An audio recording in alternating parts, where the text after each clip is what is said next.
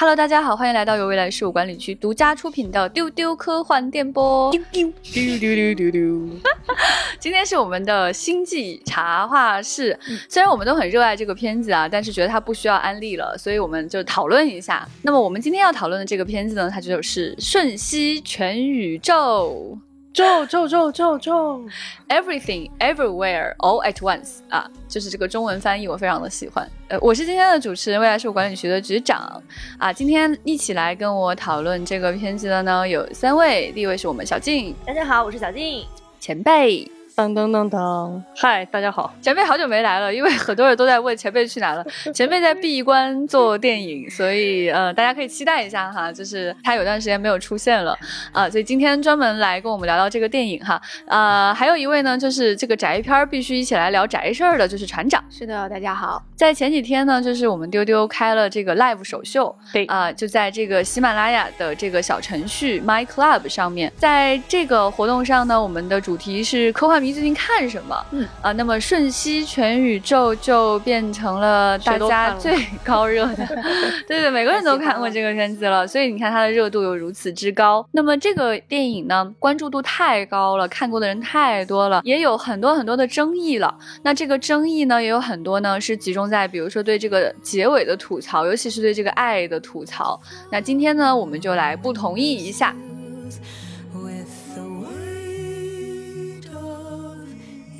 这样一个片子呢，它确实有很多就是吸引人的这个点哈。首先说啊，它是杨紫琼演的，嗯啊，我觉得很多人可能是冲着它这个去看的。对对对对对。那么这部电影呢，呃，是两个特别奇特的导演组合 来拍的。嗯，他们是谁呢？这个导演组合是叫丹尼尔，也就是英文叫 Daniels。他们是一个导演和编剧的组合，是由关家勇和丹尼尔舒奈特组成的。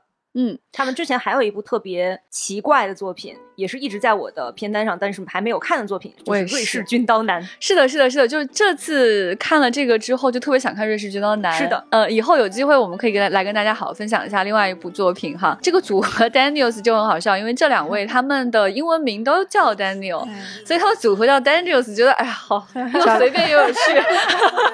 丹尼尔们，嗯，对。那你要这么说的话，他们那个《瑞士军刀男》的那个主演。是哈利波特的主演。哦，他也叫 Daniel 哦，Daniel 的三次方。哇，恶趣味叠加，Daniel 立方。人，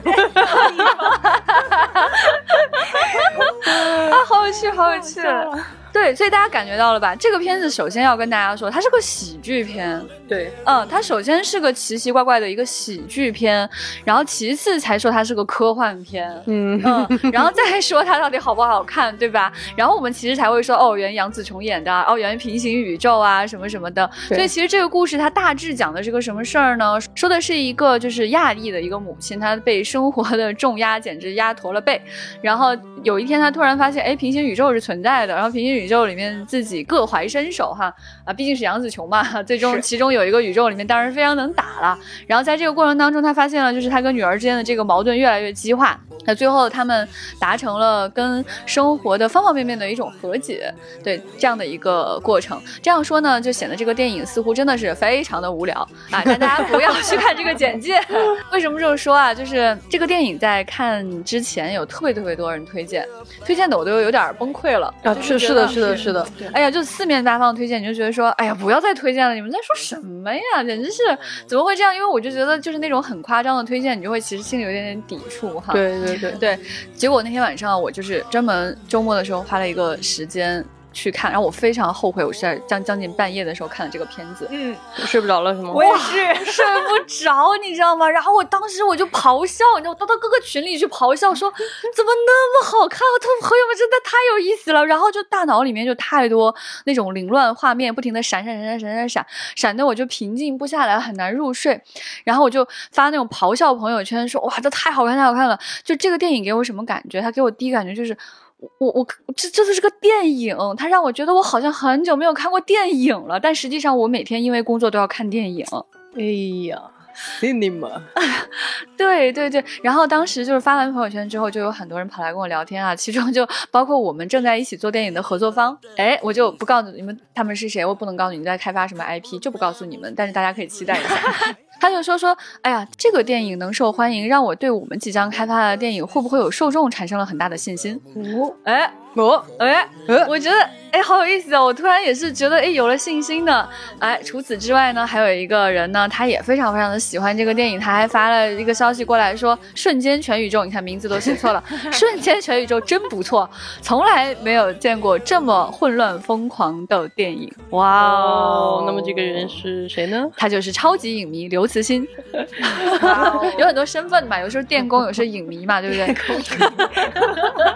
我觉得就是这个评价真的很高，因为大家必须要。知道刘慈欣除了是作家之外，他真的是个深度影迷哦。他那个阅片量就是让很多专业影人为之折服。他经常说出一些电影，就是把那些搞电影的人都说懵，就是那种 what。对对对对对，是的，是的。所以说，你想这样的一个阅片量极大的人，再加上他科幻写得好，大家都知道了哈。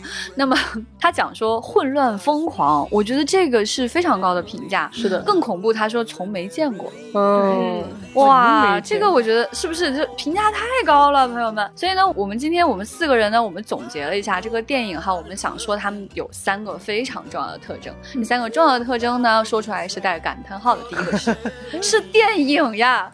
第二个特征是是爱呀，哎。第三个特征是是宅呀，哎呀，天哪！每一个后面都要有不止一个感叹号。是的，是的，是的。三个非常普通的词，但是组合在一起非常准确。我觉得第一个必须要讲的一段呢，就是那两块石头，朋友们。对对对，没错。我当时就是已经属于我被所有人的评价都顶到那儿了，我已经开始产生逆反心态了。然后同时我还看见了石头的刷屏。在这样的情况下，当那两个石头真的出来的时候，我仍然觉得如果没有这一段，这个电影不会是现在的水水准。就是它这一下就很像那种你练武功练到最后一下打通的那个瞬间，就是如果没有，差不多可以成立。这可能也是一部优秀的作品。对，但是就是这一段，如果没有这一段。它不会是现在这个电影。哎，这个评价我太喜欢。这两块石头打通了任督二脉啊，是这种感觉哈，会心一击。对对对。哎，当时那种感觉是什么啊？就是他讲的是这个杨紫琼演的这个妈妈，然后跟这个女儿的矛盾爆发，然后两个人在不同的平行宇宙里面来回切换，来回打斗。嗯，哎，在矛盾最激化、最眼花缭乱，就一秒切换无数个镜头，脑子都已经疯掉了的时候，突然牺牲。没有声音了，进入到一种非常安静的状态当中。嗯，哎，你看到在山巅有两块石头望着远方，他们什么都没有，没有眼睛，没有鼻子，既不是人形，也没有语言。然后这个时候他们的对话是怎么出现的呢？字幕。头顶上 出现了字，泡泡框没有泡，甚至就是字儿。对对对对对对，哇，这个手法据说是杨紫琼的建议哈，前辈。嗯，其实是导演他们是想了这一段的，但是在原始的设想里，这一段虽然他们都变成了石头，就是这个平宇宙他们都是石头，但是他们还在说话，就是他们的语言还是人类的这个语言。然后是拍到那儿的时候，杨紫琼就建议说，有没有可能我们就不要什么都不要，不要声音。就你看那一下，你感受一下，就是来自一个东方会武功的杨紫琼，体会体悟到的那种。其实这一段就是来自于一个打通了任督二脉的人。对他，他其实很有禅意。就在这一瞬间，你甚至觉得他很像那种禅宗里的小公案，对吧？大义牺牲。对对对对对，很有趣。哇，但是那个瞬间，我感觉是什么？就是那种眼花缭乱的快剪，然后进入静止。这个节奏的拿捏，前辈在你看来，在电影上是不是这一段蛮成功的？我必须要站出来讲一下，为什么我觉得这一段特别的重要。因为我其实看到有人在说这一段是 PPT 手法啊啊，说我这个时候我就我就是我就是那个土拨鼠啊，开始生气了，对，开始生气了。对，我想跟各位说一下这一段。不是 PPT 手法，这一段是非常高明的电影处理。对对，因为不是说它的镜头因为没有动，所以它就像 PPT 一样，用 PPT 内容上面还打字儿，图片打字儿的方式给你传递信息。其实完全不是这样的，就是你不能独立出来看，因为在整个这个电影前面，其实大家能够看出来这个片子的节奏是非常有趣的。他甚至会故意制造那种断裂感，就是在前面，当他们在税务局，她的老公真正开始变身，开始把她引入平行世界之前，是非常普通的那种家庭剧的那种压抑的、很现实的那种琐碎。嗯啊，你就觉得，哎呀，甚至都有点无聊。我其实，在前面的时候，我已经开始有一点点无聊了。嗯，然后突然之间进入平行宇宙，那种一下子上升，你就感觉到你的肾上腺素在跟着它一起飙升、飙升、飙升、飙，它一直在往上飙，它没有停下。是的，从没有停下，一直往上走，走到最顶点的时候，歘，静默。其实，在电影的处理上，有很多电影会突然用静止、停格、静默。来达成一个巨大的那种情绪和表达的一个高峰，就是其实并不是只有混乱和那种什么东西都往上堆叠才会让人感觉到力量。其实这一刻的这种静默和这种几乎接近静止的状态，其实是非常高明的一个手法。而且在这一刻，我们的电影进入了新的节奏，就它是一个非常了不起的转折。而且大家记得，他们还做了一个假结尾。嗯，很贱，是的，对吧？看到那儿，突然电影开走字幕，结束了。我还看了一下进度条。对对对对对，很多人的第一反应就是赶紧就是暂停。被骗的很彻底。但是你要想象一下，如果这个事情发生在电影院，你手里没有遥控器，你想象一下这个场景，它它对它就变得更奇妙了。就是它那种乱搞、那种断裂，就都是在这个静默的这一刻来到一个顶点，然后它又开启了新的节奏。嗯，是非常非常妙的。嗯，不要说这是 PPT，某些电影即使他在动、在说话，演员在表演，但是那个才是 PPT，那是逻辑的问题，不是表现手法的问题。我对石头这一段也是印象非常深刻啊。当然，我不是电影工作者，我作为一个普通观众的话，我感受到的就是他从前面特别。极致的那种混乱的剪辑，它有一个快速的一个杨紫琼在不同的平行宇宙的一个画面。我看到网上有分析说，那个地方出现了六十个不同的杨紫琼，嗯，在快速的变化。这个时候就是已经是好像信息过载的一个情况下，然后突然进入了那个安静的一个状态。是的，我看很多人都说看这个电影哭了，其实我也是。但是我就想说，网上很多人在问说你是从哪个时刻哭的？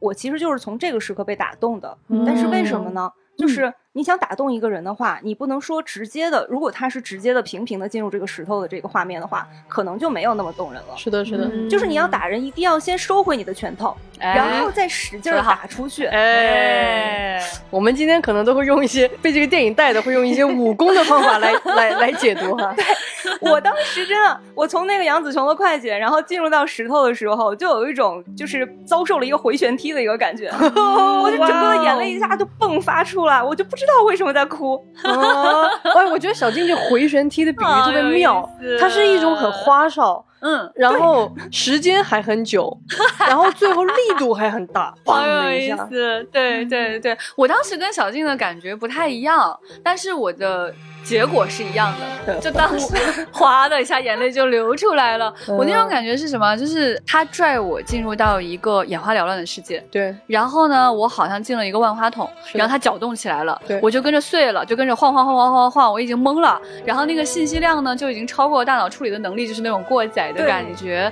然后突然咔一下来到那个安静的世界，我觉得很清醒。就是虽然到了那个时刻，你本来是被那个信息过载的状态给推到，就是心跳。加速，肾上腺素上升，飙升。到了这样的一个宇宙的时候，我突然觉得我到了一种非常清醒的状态，一种顿悟的感觉，很舒服，对，极其的舒畅。你觉得大脑的每一个神经都顺了，嗯，每一件事情都快要想通了。是的，是的。那个时刻，你突然感觉到什么东西扑面而来，是导演想说那个主题扑面而来，是和解。是跟这个世界和解的可能性。嗯，这个时候我们还没有看见和解，但他让我看见了希望。他想要给我的信息，他想要告诉我的事情，全都在这一段节奏的变化里面告诉我了。嗯，所以我觉得真的是无比的高明。对，所以我就觉得说，哇，这个剪辑真的是妙不可言啊！没错。但后来我就看到这个采访当中就说，这个五人特效团队完成了所有的特效，然后 确实也没什么钱，然后大家也都在线上完成任务哈，所以他们呢就会大量的使用一种。方法就是剪辑，而剪辑呢，不得不说，真的是电影的灵魂。来，请前辈给我们好好说说啊，做电影的时候应该主要琢磨的事儿是什么事儿呢？我真的太感谢这部电影了，我他让我 体会到了那种抓着很多其他的人吊打的那种快感。讲实话，因为确实我们现在看的很多电影，它在走一种什么路线呢？就是那种极致的用技术，极致的用更高。的技术、更花哨、更艳丽的画面去刺激你。嗯，给你的是一种几乎是感官刺激了。大家可以回忆一下，你你冷静下来，你想一想，你比如说你以十年为单位梳理一下你看过的电影。它的一个走向，嗯，越来越彩，越来越亮，嗯，越来越快，特别亮，可能不包括蝙蝠侠，还有沙丘。我说的是一些嗯。烂俗的，懂的，懂的，懂的，对对对对对，非常懂的。对，那在这个过程当中，其实很多人失去了对画面本身的判断和琢磨的这个愿望，嗯，就是他太依赖技术手段了。其实大家可以想象一下啊。我就说这个片子为什么让我觉得特别感动？他用的就是最朴素的电影的手法，就是剪辑。大家要知道，电影是一种什么艺术？电影是一秒有二十四格，是在这一秒的二十四格里面，它的最小单位是格。朋友们，电影的最小单位是格，是二十四分之一秒。嗯，但是很多时候，我们的很多创作者，你在看现在的很多电影的时候，你觉得他们在思考的时候，他没有在钻研。这一格跟下一格之间的关系，嗯，他用那种技术手段做的非常花哨。比如说现在拍平宇宙，大家会觉得说啊，剪辑那太多不炫呀，我要用特效，我要虚拍，我要让杨紫琼在这个一个镜头之内穿梭六十个平行宇宙。这是我们会更常见到的属于这个时代的手法，但是听起来特别花钱，对，听起来特别花钱。但是这个片子的穷成就了他们，嗯，他们所有的心力必须花到说，我必须要用一种更简单的手法去实现这个最飞的效果。嗯，其实你要说这种在，比如说杨紫琼在画面中央。然后以相同的动作或者类似的表情，通过这种快剪，嗯，其实这个我我想说，可能很多学电影或者甚至现在做短视频的人都玩过，哎，都玩过，它太简单了，它就是最基本的剪辑技巧。是的，是的，是的，是的。但是在这个片子里，恰恰就是它的这个极简，嗯，成就了它，嗯。你会觉得你很久没有看到这样的画面了，嗯，你反而会觉得他太棒了。对，你就觉得这帮人啊，他真的是很爱电影的，没错，他真的很懂电影的拍摄的手法，是的，就把这件事用到极致。电影在干什么呢？它就是。把它剪在一起，时空的变换，对，就是这个才是说电影能够带给我们的独一无二的体验。没错，就是上一格与下一格之间的关系。对，可能大家听得有点懵，我再举一个影史经典来跟大家讲，就是那个大家都知道的影史经典。为什么《二零零一太空漫游》？我就知道是这个。对，它太经典了，我觉得必须要让大家理解我们刚刚在说什么。为什么剪辑如此的重要？对，就是在《二零零一太空漫游》里面那个最经典的镜头，为什么一个扔。登上天空的白骨接了一架飞船，就是通过剪辑接起来，把这两个画面接起来，这看似就是毫无技术含量，但是为什么它是影史经典？太厉害了！它就在于它思考出了这两个画面之间的关系，对，而且它仅仅通过剪辑把这两个画面、这两格画面放到一起，嗯，它制造的就是一个一瞬间的人类文明几千年的跨越。是的。电影的魅力就在这里，电影的魅力就在这一格跟下一格，它就是可以穿越时空，它可以跨越平行宇宙，它可以穿越过一切的时间、生死，所有的东西就在这一格跟下一格之间的关系。但是很遗憾，很多创作者已经没有在思考这件事情了。对，没有在思考，就是为了就是他他他，我我不骂了。好，所以这个电影呢，我就是觉得说前辈刚刚讲的那一段，就是让我更加明白我的那种感受来自于哪里。嗯，我为什么觉得我好久没看过电影这个东西了？而我其实天天在看电影，我那个难受啊！我觉得看到这个电影，我就很感动，很感慨。你你知道这个电影是一群年轻人拍的，你从电影里面看出字字血泪。就这个过程有多么的艰难，嗯，你能看出他们在反抗什么？你看出他们捉襟见肘，你看出他们的愿望是多么的强烈。就是在这样的每一个瞬间、每一个细节，这种琢磨，哇，你就觉得太感动，力透纸背的愿望，力透纸背的热爱。好，我们现在就来到第二个环节。是爱呀，因为刚刚说到说，就是通过这个电影，你感觉到这群拍摄者、这群制作者的，包括演员、包括导演、包括所有的这个幕后工作者哈，虽然没有几个人哈，但你感觉到他们很爱电影，而且他们有事儿想说。我觉得这个点跟我想象很不一样，因为其实我们经常在工作当中，我会碰到一些年轻的创作者，嗯哼，啊，我我知道他很有才华，他电影的技巧学了一箩筐，嗯哼，在中国学，在国外学。然后呢，他能够对所有的大导演，所有的电影影史倒背如流，他有极高的梦想。但是他拍的这个电影里面没有事儿想说，他只是技巧的衔接。我很害怕这个电影会走向这样的方向。我当时，嗯，我一看如此的眼花缭乱，我就说是吗？他就是想跟我炫技吗？他只是运气好可以请到杨紫琼，不就是平行宇宙吗？这概念，待会儿船长给你一百个平行宇宙片单哈。对对，科幻片来说，平行宇宙算什么呀？对对，这个这个这是逗我了，对吧？就是，但是我后来发现，他真正抓住我的东西是什么？是爱呀。是他真的有爱想说，嗯，是他真的爱一个人是什么样的感觉？是矛盾到底是什么？嗯，母女之间的爱到底是什么？还有就是，你跟你其实不太快乐老公之间，你们爱的可能性到底都有哪些呢？我没想到他们对爱的思考有这么多，虽然看起来很琐碎、很日常。过于接地气，甚至让你觉得这哪是电影里说的事儿啊？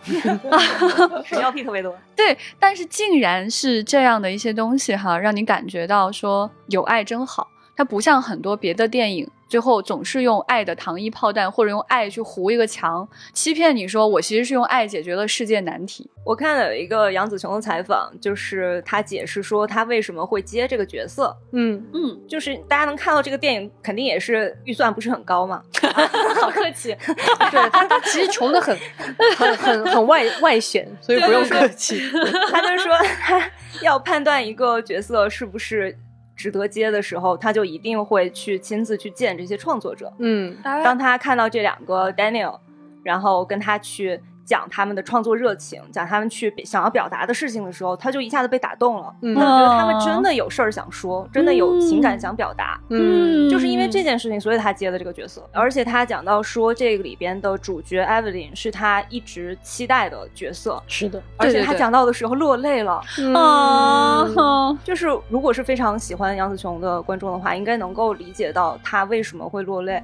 就是因为他之前一直可能被定义在一个打女的一个形象上，对，他就说：“我终于得到了一个机会，向我的家人、粉丝展示我究竟能够做到什么。”真好。对，这个里面其实讲到的这种爱，我觉得是特别的多的。对，大家可能觉得说，哎，这个结尾是不是很烂俗？就是母女有矛盾，最后他俩和好了呗。然后他还是回家开洗衣店了呗。觉得为什么会这样啊？我都经历了那么复杂的宇宙了，我什么都见过了，我连贝果黑洞都见过了，那都是什么东西啊？为什么最后会选择这样的东西？我其实觉得说，我就是没想到，在这样乱七八糟的东西里面，我看见的竟然是是什么呢？是是一个中年女性对自己的认同。嗯嗯，是的。这点太难太难了。刚才在小静的陈述当中，我们有感觉到，就是杨紫琼这个演员，她也一直有这样的困扰呀。是的，像她这么厉害的人，她也遇到说，我怎么认同自己呢？为什么给我的角色都是这样？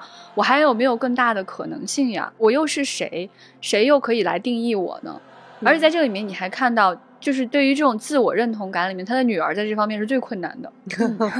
嗯，对，他的女儿就会说，有那么多地方可以去，你为什么选跟我在一起，对吧？是不是？然后他这里面还有什么呢？是这两个母女之间的矛盾如此之深啊！但是，但是杨子琼竟然 跟我说出了那句台词，我觉得真的千言万语，有贝果宇宙，有全所有东西堆上贝果的信息量那么大，就是我是你妈。这句话，你看它朴实、接地气、琐碎，甚至令你难受，让你觉得一个如此飞起的、从未见过的电影里面，怎么能出现这种台词呢？嗯，对，它就应该出现这个台词。它出现在这里，恰如其分的感觉，就像那个六十张图快剪之后出现的石头一样，让你感觉到太妙了，嗯，太有爱了，太千言万语了。当时我就太激动了，我就想跟朋友们说，我说我感觉可能以后科幻历史上。史诗般的那句话再也不是“我是你爸爸”，而是“我是你妈 ”。你看，“我是你爸爸”跟“我是你妈”，这感觉突然那个信息量就不太在一个层级的。我其实想讲一下这个结尾啊，就是因为有很多人会认为这个结尾很俗，而且认为很俗的原因是在所有的商业大片里，最后结尾都是因为爱，我们就和解了。嗯，但是其实我想提示大家一个问题。就是在这个结尾，他虽然说的是爱，而且他用了一句很奇怪的话，他说的是“我是你妈”。然后大家可以回忆一下，在这个结尾，你再回忆一下，他们俩给你的感觉是什么？是那种我们的人生从此就没问题了吗？哎，不是哦，你再回忆一下，其实不是，在那一刻你听到我是你妈这句话，其实是这个电影开端，你可以认为是它开端一切灾难的缘起。因为我是你妈，所以我让你这样这样，我不许你那样那样。对我应该，你应该这样这样啊？为什么？因为我是你妈。其实我们每个人都体会过这种，就是我是你妈是一句难以反驳的，它又有道理又没有道理的一句话。对，说的好。对对对，就是你总不能说你你不是，或者是你没法，就是你有点，这是一个逻辑困境，朋友们。世纪难题。对，但是在这样一个开启了一切的麻烦。开启了他们母女间一切的矛盾，把最终把这个事情推演到他女儿的黑化要毁灭所有的平行宇宙的最后，他竟然说的还是“我是你妈”，这句话已经不一样了。然后，其实在我看来，我那天很仔细的又回忆了一下这个结尾，我其实觉得这个电影它不是看上去是一个很俗的爱的结尾，但是其实它其实是很多现实主义题材才会用的一种处理手法。嗯，它没有给你那种好莱坞式的梦幻。对，就你可以再回忆一下，如果是典型的好莱坞的结尾，它同样是爱能处理。但是如果我前面已经都有超能力了，我都穿越了，我最后一定不是这种感觉，我一定是那种哇，就是我解决一切的问题，我的奇迹可以为我将来的一切，嗯，我将来的一切都颠覆了，因为我之前已经经历这么多奇迹了，嗯，所以我的母女关系也好，我的一切东西都会。都会都会走向一个更好被解决被奇迹给给掀翻是的是的，但是在这个电影的结尾完全他回去了。嗯。一切回到了你就感觉像是大风把沙尘吹的漫天飞舞，但是他们最后落回地面了嗯就是那种感觉，其实它是一个非常非常现实主义的处理手法，就是奇迹并不能真的解决母女的这些问题。对，我们在那一刻，OK，女儿也感动母母亲，他们好像有一瞬间互相理解了彼此。好像和解了，但是这个电影你再去想，他们以后还会不会有矛盾？会的，绝对的，永远这种争吵、不理解，这种关于我是你妈这个东西，永远还会在的。是的，其实刚刚也是在跟局长聊的时候，我突然就想起来另一个电影，我可以跟大家举一下这个例子，就是之前我们给大家推荐过的有一个国产电影，非常好的艺术电影叫《米花之味》。嗯，对，它讲的就是一个母亲。呃，在外打工，然后回来以后跟这个留守的女儿之间产生了矛盾。它的结尾做的非常的有趣，是母女两个人几乎像是在幻境里边很美的一场舞蹈，在一个溶洞里面。对。这是他那个电影的结尾。当时这个导演也讨论过这个问题，他就说，在那一刻，他们母女好像是和解了，好像是关系很融洽了。但是他们此前经历的一切矛盾，他们此前的一切的这种难以解决的问题，比如说这种两地相隔呀，比如说孩子的成长还会遇到的问题，仍然会存在在他们的生命里。嗯，没有什么人跟人说我经历什么事儿，然后我俩一和解，在好莱坞，他只会在和解的那一刻告诉你说他们快乐了。嗯，但是现实主义的电影就会告诉你说，以后他们还会像以前一样有问题的。你不要期待说这一刻的快乐好像就解决了你人生永恒的问题，没有这种事。嗯，对，这个电影我觉得它给我的感觉，我最喜欢的一点也是这个，就是你在最后你会发现这些问题你不得不面对，你还是要面对这些问题，但你获得了什么呢？你刚才从其他的世界获得了什么呢？你获得了自己的可能性，你获得了自己的认同。获得了一些技能，更重要的是，你学会了一些些应对最大的困难的方法，嗯，和勇气，嗯，就是看到最后的时候，你发现杨子雄的这个不会不会武打，还是普通的这个老公，他总是会用一些语言的方法去帮他化解一些危机啊，就是他说了什么呀？他刚才跟你，然后这个税务局的人就说说啊，没关系，我都理解的，我刚离婚那会儿也是什么东西都想砸，嗯。然后这两个女性就是本来在一个激化矛盾当中突然坐下来，那一刻有那么一点点心灵上的共鸣流淌过去。嗯嗯，你觉得他们的问题被解决了吗？都没有，谁都在难过，甚至陷入到一种说哦，原来大家都更难过啊。但在这一刻知道了 inner peace 那种东西是可以被找到的，而你对另外一个人还有一种方案，不是出手，而是 be kind。就是善良一点点，只要你愿意善良一点点，只要你愿意理解他一点点，这个世界会变好一点点。我觉得这个其实是让我很喜欢这个电影的一点。而且在这个电影的结局，夫妻两个人也不是就是就是 live happily ever after，就是这种感觉，而且他们确实是离婚了。所以你要说这个结尾俗套吗？他怎么俗？它俗在哪儿？完全不是，它完全不是大家期待中的那个结局。这也是很多人会为这个结局生气的原因。就是你以为我都宇宙大爆炸了，生活难道不应该好吗？没有好。嗯，就是我经历了这么多，就这，我就得回来面对我生活的琐碎。哇，太棒了，太有趣了。在这个里面啊，其实还有很多很多爱的细节是特别特别动人的。有什么地方是小静最喜欢的吗？我非常非常喜欢那个塑料眼睛。嗯，哎呀，对，我在看开头的时候就对那个地方有印象，但我没有想到它最后会是升华成一个整部片子里最重要的一个道具。是的，是的呢。Evelyn 最终达成跟女儿和解的一个方式就是贴上那个眼睛，贴上那个眼睛其实是她的丈夫。他的一个沟通的方式就是喜欢在很多地方都贴那个眼睛，他觉得是一种让生活更加轻松的一个方法。嗯，但是前面 Evelyn 的时候就就觉得很抓狂，说我都这么忙了，你还到处贴这玩意儿，我还到处得给你收拾，剪下来就扔。对，但到后面的时候，他去跟女儿达成和解的一个方式，跟这个世界达成和解的一个方式，就是他在自己的额头中间贴了一个那个眼睛。他在学习，对，开天眼了。对对对对对对。对，是，对对对，而且开的是一个很很那样的天眼，就是梗儿，塑料的那种，真的是 开天眼了。对，能够看到别人真的想需要什么。其实这个就是她丈夫一直以来在跟世界相处的一个方式。嗯，他就说我总是会看到世界好的一面，我就是总是会去善良的去对待这个世界。这个并不是因为我天真，而是因为这是我的生存方式。嗯，这个我非常非常的感动。而且在那个有点致敬是《花样年华》，对，就 在王家卫突然出现，有没有？非常非常酷，然后穿了一个西装，在那种。昏暗的灯光下，对他说：“如果有来生，我还会跟你报税、开洗衣店。”啊，我可喜欢那个地方了，我当时就潸然泪下。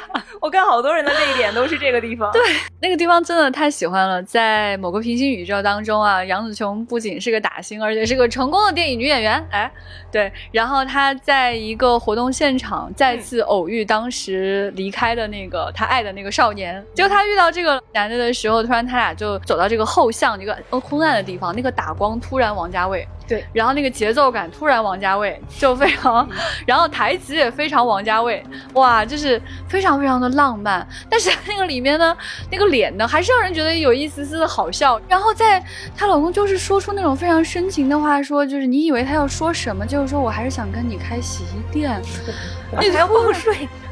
你突然觉得一股琐碎感，就是开头给你制造那种压抑感，又扑面而来，那种喜感好强烈啊！但是你觉得好感动啊？他想要的其实就是这个，两个人的人生已经非常的各自成功，但他在他想象当中，他所在这个宇宙里面，这个老公想要创造的平行宇宙，竟然是开头那个，是那个最平淡、最难受的开洗衣店的平行宇宙。而且我很喜欢他把报税放在洗衣店的前面，就是在这种经典烂俗台词里面，通常人们都会说再来一遍，我还是会跟你一起，比如幸福的生活下去，或者跟你一起组成家庭什么的。结果这个报税就非常的有不要逃避的味道，就是不要逃避。我突然听到 EVA 这儿也行，是我就是在这个地方突然感到有一丝 EVA 的味道的，就是就是他把生活中最糟心的这个事情提到了最前面，就并没有给出一种一劳永逸的解决办法，说咱都平行宇宙了，就不用报税了吧？还是要先报税。哎呀，哎呀，太好笑，说的太好了。我觉得有一个地方也特别 EVA，就是那个你也有个 EVA 啊，好，就是那个贝果 黑洞那个地。地方啊，就他的女儿 Joy，他就造了一个黑洞出来嘛，贝果。把所有的东西放在贝果上，贝果就会变成一个黑洞，然后吞噬所有的世界。嗯，大家都会变成平等的粒子，那不就是人类补完计划吗？哦哦，也可以，可以，也可以，就是所有的哦，对，把平所有的平行宇宙都毁掉，所有的人都变成了一样的人。但是为什么不能这样呢？是因为如果我们都是平行的粒子，然后我们也不需要沟通了，其实这个世界就变得荒芜，没有意义。嗯，他其实是在说这样的世界是不行的。我们尽管是人与人是不同的。但是我们还是要通过沟通去找到自己的位置。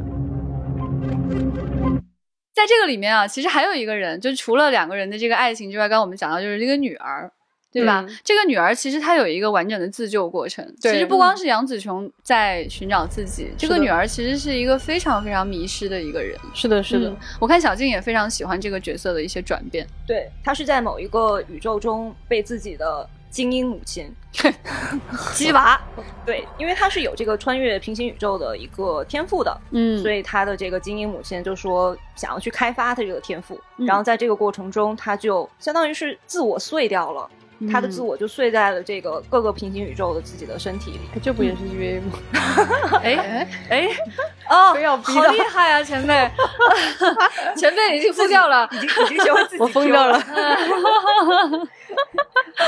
然后他在这个体验了不同的平行宇宙的自我之后，他就发现生活是没有意义的。嗯，生活可能你能够体会到片刻的快乐，能够找到片刻的欢愉，但是。过一段时间之后，或者在另一个平行宇宙里，这一切都是没有意义的。嗯，于是他就造了一个贝果黑洞，想要去把自己给毁掉。然后我们能够看到，他就一直是穿越不同的平行宇宙去找自己的母亲，也就是这个最开始出现的这个艾 v 琳这个角色。我其实开头看的时候，以为他是想要去杀掉他。嗯，但是慢慢我会发现，他其实是让母亲去阻止自己。嗯，他就跟你说：“我希望你能够看到我看到的这些东西。”然后希望你能够得出不同的结论，这样的话我就能够不做这件事情。最终也是他母亲在他走进那个贝果黑洞的时候拉住了他，然后说出了“我是你妈 ”，对对的，我是你妈，然后把他给拽了回来。又重新让他找到了他在这个世界的一个位置。嗯，对，就是其实你看这个女儿，她最后的这个装束啊，也真的是非常的厉害。这个服化道啊，虽然就是你就觉得就是没有钱，但是呢，她就是感觉她把各种破布啊、衣服啊什么剪在一起，然后给脸上画各种各样奇怪的妆容，而且你感觉到这个孩子他特别的挣扎、愤怒。然后他想毁灭一切，而他有无数种奇妙的方法可以毁灭一切。嗯，而且那个贝果上有所有的东西，这种感觉你就感觉好像是某一天妈妈随便跟他说的一句话，就是你要我我吃什么，你随便什么东西就放上去吃 那种，你就觉得他在怄怄气，然后。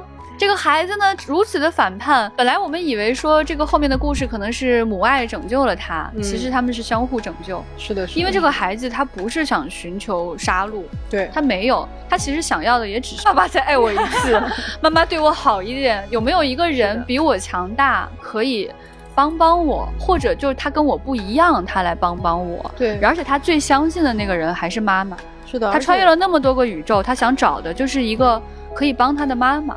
对，而且很很关键的一个点就是，你知道青春期，你你你最怕的并不是孩子跟你对着干，就是他前面显得像是在对着干，就是弄坏事儿，但是他最最让你感到恐怖的是，当他开始出现那种虚无主义的时候，这个时候是很难救的，嗯，因为他说的非常有道理啊，确实啊，没有意义啊。我就带你看了这么多平宇宙了，你告诉我哪个有意义？尤其是青春期，特别容易觉得宇宙没有意义。对，没有意义。就是过了那个年纪，你反而就找到一些意义了。对，然后他这里面有一个很重要的信息，就是他来找杨子琼帮助自己，他其实就有一个诉求，就是我想让你理解我一下，就是这一切，你觉得好像你很痛苦，我天天给你找事儿，但是在我隐藏的那些找事儿的那些底下，我的那种困境、迷茫，我的那种没有办法。认可自己也没有办法被别人认可的那种痛苦，你理解一下。他其实要的是这个。当然了，他毕竟是个孩子嘛，所以他没有能够去反过去理解一下他的妈妈是在在干什么。所以到最后的时候，他们的那种和解，为什么就是我是你妈就够了？因为他在这个，就小俊刚刚说的特别好，就是他帮他重新在这些虚无和混乱当中找到了那个坐标。找到了一个东西，对，就是妈妈其实是爱你的，对，就是有一个意义的，就是你至少能先抓住一个意义，没错，抓住一件事儿，你就可以从虚无里面走出来，是的，剩下的事情你可以接着去看。对，我们的理解不可能在那一瞬间全部达成，没错，但是只要有一个理解的点，以后的事还可以发生。是的，是的，就特别喜欢这个点。对，而且这个坐标可以不一定是要一个母亲或者是一个人。它是一件事情也可以，嗯，只要你找到在这个世界上值得你爱的东西，其实你就有了这个坐标。嗯，对，而且说到这里，就又回到那个石头，就特别有意思。当女儿要奔向虚无的时候，我们看那两块在山巅的石头，有一个走了，滑了下去，走了，而且是那种定格动画那种特别愚蠢的那种，儿儿儿，往下滑了。对，然后呢，他的妈妈就是会非常的担心，即使你是一块石头，妈妈都会那样担心你。对，妈妈就会非常关切，说：“我的天，你怎么能从山上摔下去呢？”就是，然后他就贴着那个 Google Eye 那个塑料眼睛就往下看，哦，那个镜头也是个经典镜头了。然后妈妈就决定说：“我要是粉身碎骨，我要滚下去救你。”对。哦，这种感觉真的是真的很亚洲妈妈，就是我我不管怎么样，我怎么会去思考这个问题？我我的女儿万一出事儿了怎么办？我现在就得跳下去救她。是的，对。后来网友还在网上找了一个就摔扁了的石头，上面有眼睛，说看摔下去之后的杨紫琼怎么这么无聊啊？这些人啊，怎么那么无聊？对，就是就说明大家有多喜欢这一段嘛。嗯，对。就刚才这个部分呢，就是跟大家讲讲说这里面为什么那么有真的爱啊？真的爱就是不能帮你解决所有的问题，但它可以帮你解决一个问题，或者帮你找到那个线头，或者让你找到一点点自己的位置，嗯，让你有勇气走下去，让你有勇气、有方法去面对这个世界上其他的困难。对，而且真正的爱一定伴随着某种很深刻的痛苦，因为爱是一种很强烈的、激烈的情绪，所以这样子我们才看见爱的真正的样貌。嗯，那到了第三个环节，朋友们，就是哎呀，这个展开说说啊，朋友们啊。这个环节刚刚就已经提前出现了，对，是宅啊。首先要说，它真的是一个宅度密集的一个一个片子哈，就密集到说就是要一帧一帧停下来讲讲讲讲到底有多宅。还有一个点呢，就是必须跟大家说，就是竟然有新意，竟然宅出新意，宅出新意。对，我这个真的是我我不不得不说，你看咱这么宅哈，我觉得丢丢的很多粉丝都会说我太了解这帮人的口味。当我看到有粉丝这么说的时候，我好开心啊，因为我就是这么说西蒙佩吉的。太了解他的口味了，哦，小岛秀夫太知道他在喜欢些什么了。哎呀，你知道这种感觉突然心心相印，有没有？那 你想我们这么宅的人哈，我们看科幻看了这么多年，我啥东西觉得新鲜？你给我拿个平行宇宙，我能觉得新鲜？那怎么可能呢？我非常麻木啊，谢谢。但是我在这个片子里竟然看出新意啊！我这种快乐很难形容啊。对，太难形容了。就是你，你知道，就是就是从未见过什么感觉。你刘叔那么快乐，什么意思呢？就是，就你老吃一样东西，你突然有一天，哇，这个味儿不一样！我的天，哇，这个这个它不是因为它彻底不是不不是烤肉了，因为它今天这个调味啊，那个师傅那个手一抖哈，他加了一点东西，一点点糖哦，哇，你突然就。哇！脑内大爆炸，这个糖跟孜然，跟这个跟这个盐和这个辣椒，哇！我的天，大爆炸，Big Bang！它这个里边，它那个新意在哪儿呢？你看啊，就是平行宇宙不新鲜，对吧？穿越不新鲜。嗯哼，你这里面是什么纸片人啊？是什么人偶啊？是啥这的？哇，这都太常见。什么香肠手啥？哎，没意思！我跟你说，这没意思，这太常见了。对，什么这随便，这随便我也能给你搞五十个。对啊，但是它有一个点好好玩啊，前辈说说。我是昨天跟局长交流的时候，我就在问他，我说你有哪个作品里有？这个，就干一个小概率的事儿就能穿越吗？就是有，就是你知道吗？对，你看，你们的沉默很好的说明了我的问题。这个东西让你觉得我，我肯定见过啊。你你是见过，你甚至觉得我知道这件事儿啊。对啊，以前什么热浴盆穿越啊，马桶穿越都见过，对吧？但是你仔细一回忆，我确实没看过。哎。是的，而且它是什么？它不是说它用一种方法去穿越，比如说一盆时光机，你就泡一盆，或者说别的那个作品当中，你看到什么奇怪的事儿能穿越，你老是做那一件事儿去穿越。对，这个不是。你看他这个里边，就是一上来这个男的第一次穿越的时候，就开始掏出了唇膏，然后很正经的把它拧开，然后放到嘴里，嘎吱嘎吱就嚼了。就是杨紫琼在后面就有一种，我你这是我我这这这这这一切都是怎么？就是。从那儿开始就疯了，你知道吗？对，就是从那一刻开始，这个这个剧就开始疯了。但是为什么我觉得它那么有趣？不光是因为它的这个设定，就是利用小概率事件，然后找到附近的这个可以穿越的点，我可以穿越过去。而且在于它的这个设定跟这个喜剧是完美的贴合。就是它其实相当于找到了一个最适合喜剧类型来进行穿越的方法，对吗？你就可以一直做这种特别无厘头的事情，到后边真的都已经有点。恶搞到让我都有点累了，我就有一种你们两个能不能，哎，消停会儿，消停会儿，对对对对，冷静一点，大家都冷静。对，就真的是 有有一种我们在未来局开会开上头了的那种，我很烦的那种时刻就来了，我就很想说你们好了没有，不要再搞了。啊，对对对，所以就是你看这个地方啊，他这个就是又浑然天成又疯掉，对，然后又跟他的剪辑手法就是各种东西，他就全都合到一起，搞在一起，对不对？啊，这个哇，真的哈喘不过来气，好热闹啊！对，就是冷静一点，冷静一点。是的，是。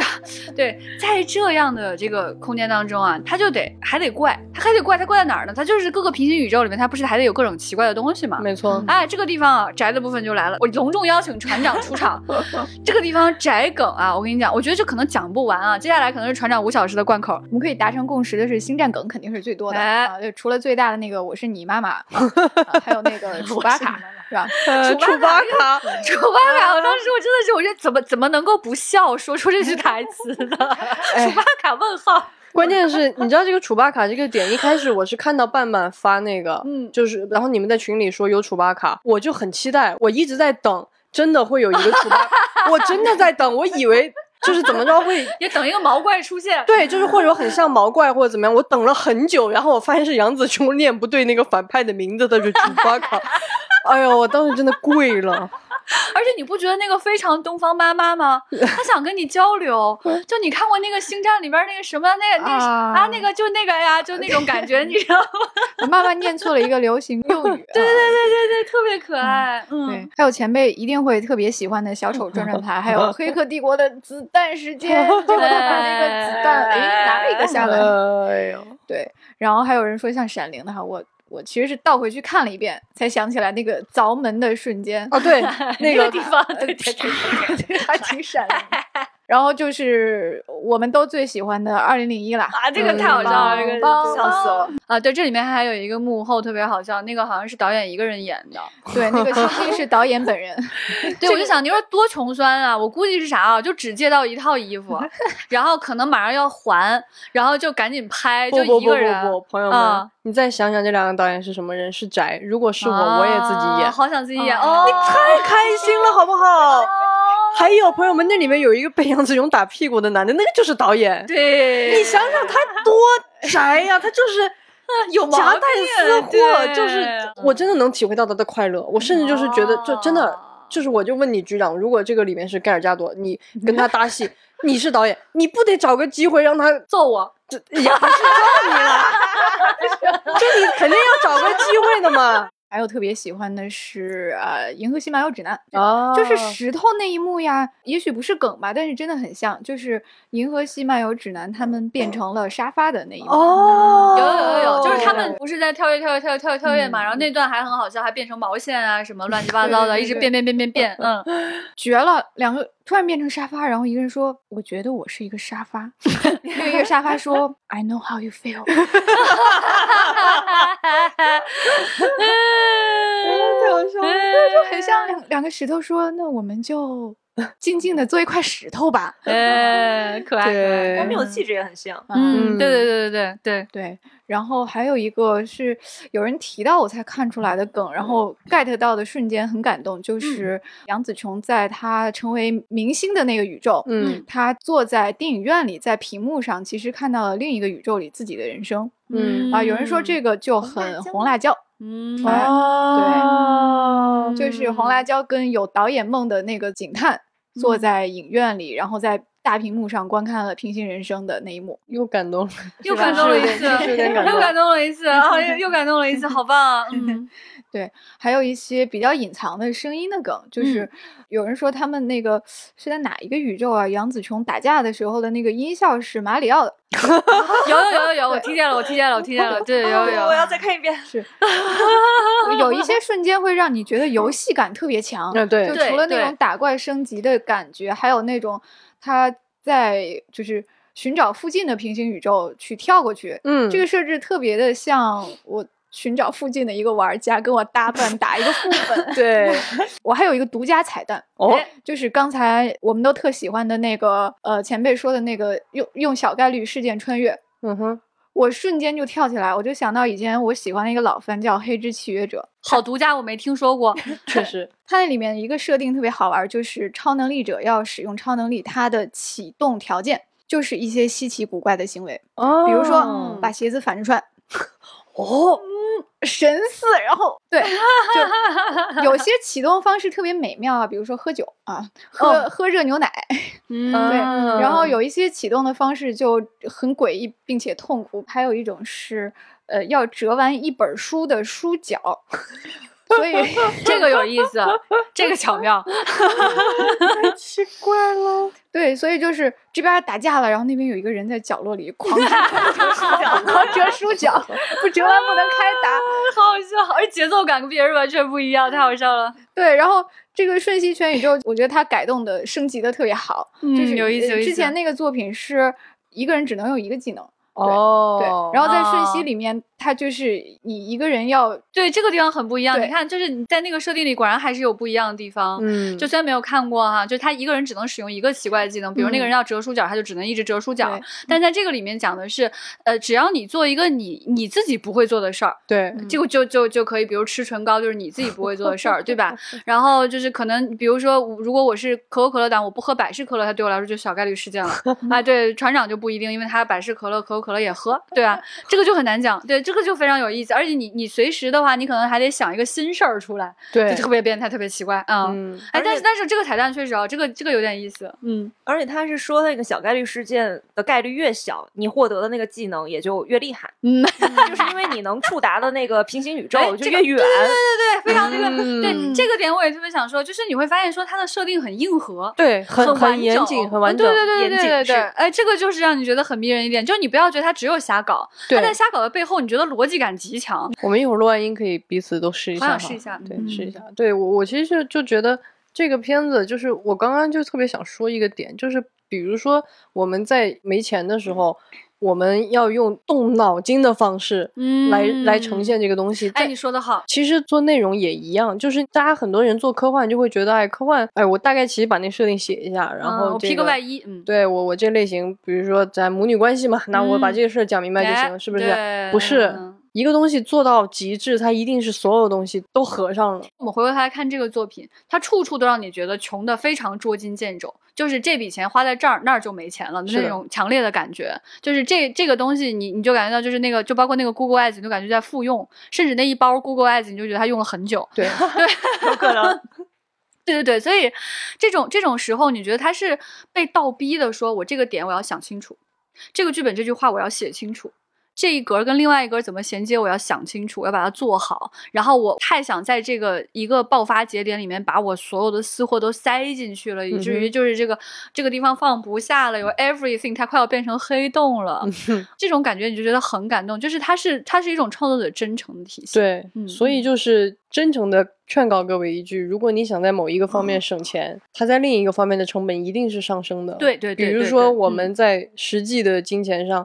那你就要用你巨大的创作热情和创作才华，这也是一种成本啊！才华很有成本的。对呀，嗯，还有很多人最喜欢的那个料理，不是料理鼠王，是料理浣熊，料理浣熊王。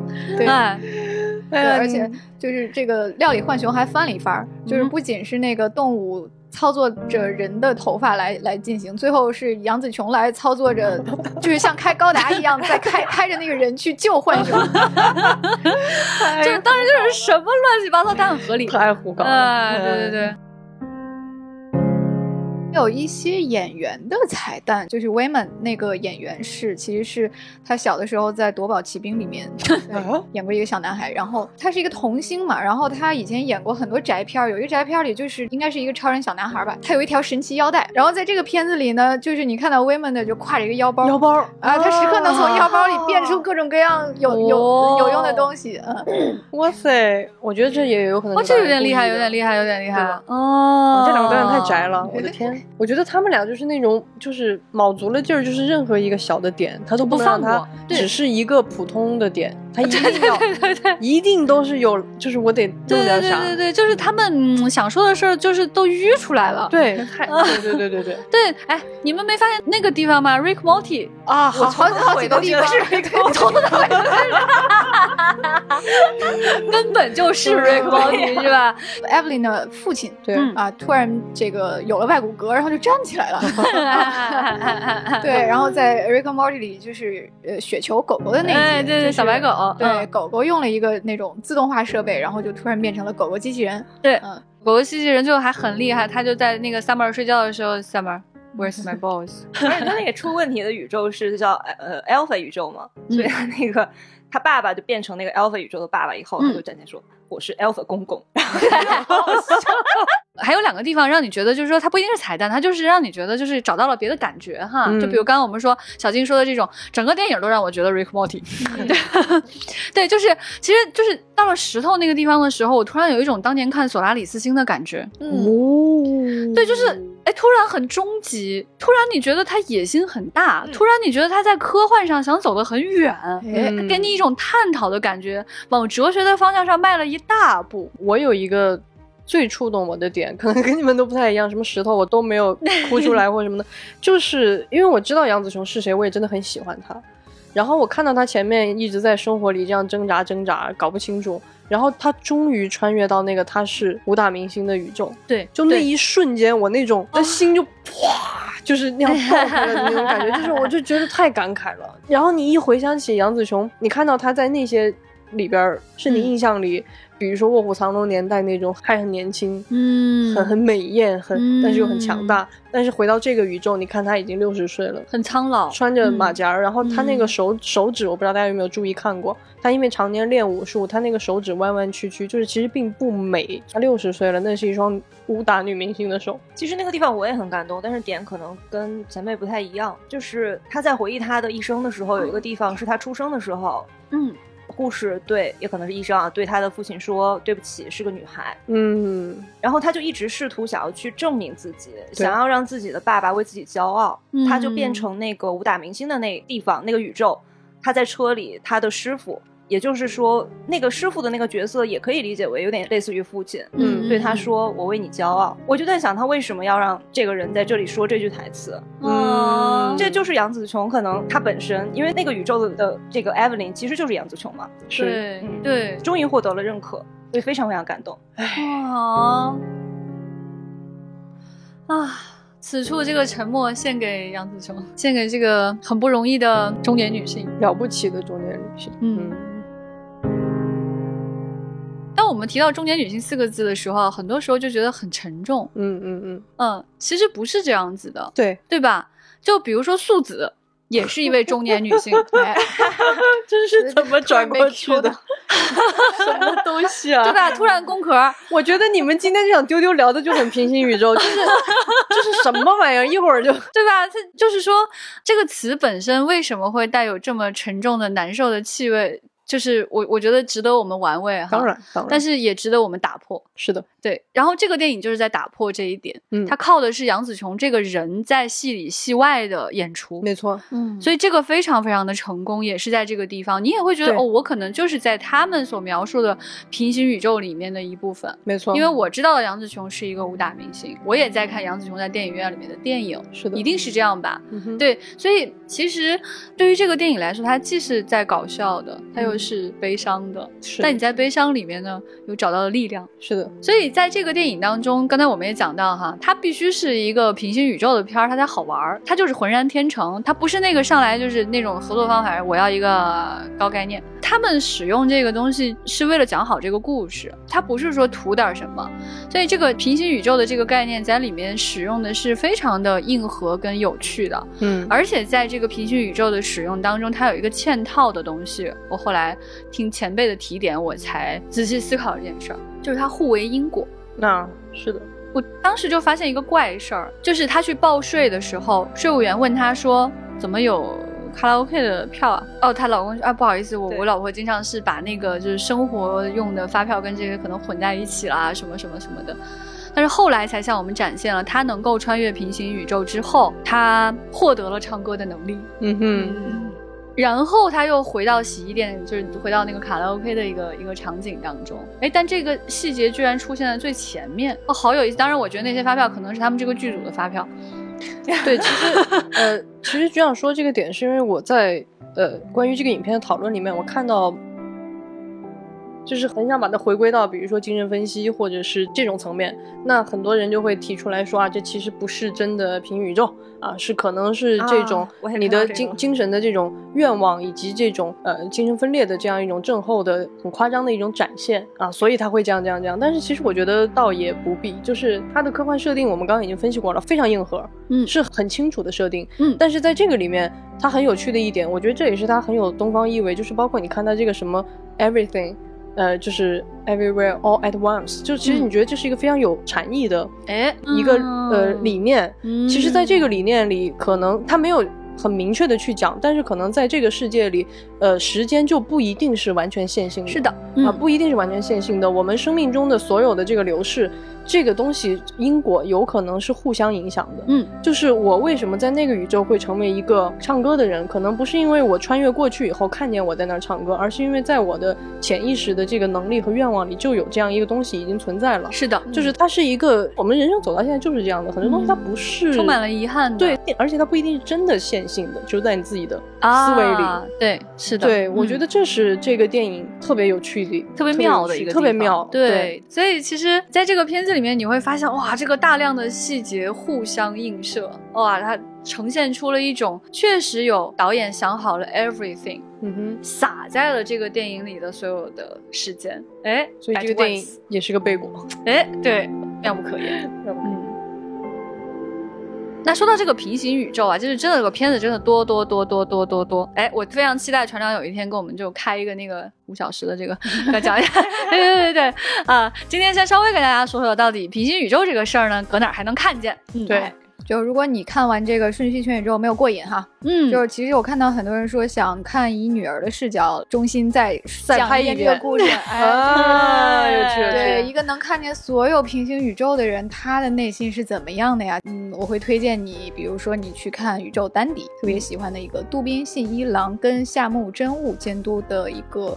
一个宅片儿，它那个设定跟这个几乎一模一样，但是呢，它这个主角你可以看成是没有被母爱拉回去的一个 Joy 哦，对，他是在所有宇宙都存在过的一个宇宙最强的一个人，因为拥有了一切，所以反而好像失去了一切，所以他最后成为了宇宙之神。呃，然后呢？我觉得 Joy 的那种心情呢，也会比较像《最不难》，嗯，这是一个科幻小说了。啊，这个有一点意思。对，因为《醉不难》写的是在时间上不受控制的来回乱跳，嗯，对。但是他那种醉酒一般的失控感和跳跃感，会比较像 Joy 给我们的感觉，嗯，有种 lost 的感觉。对，还有呢，就是大量在探讨人生选择的。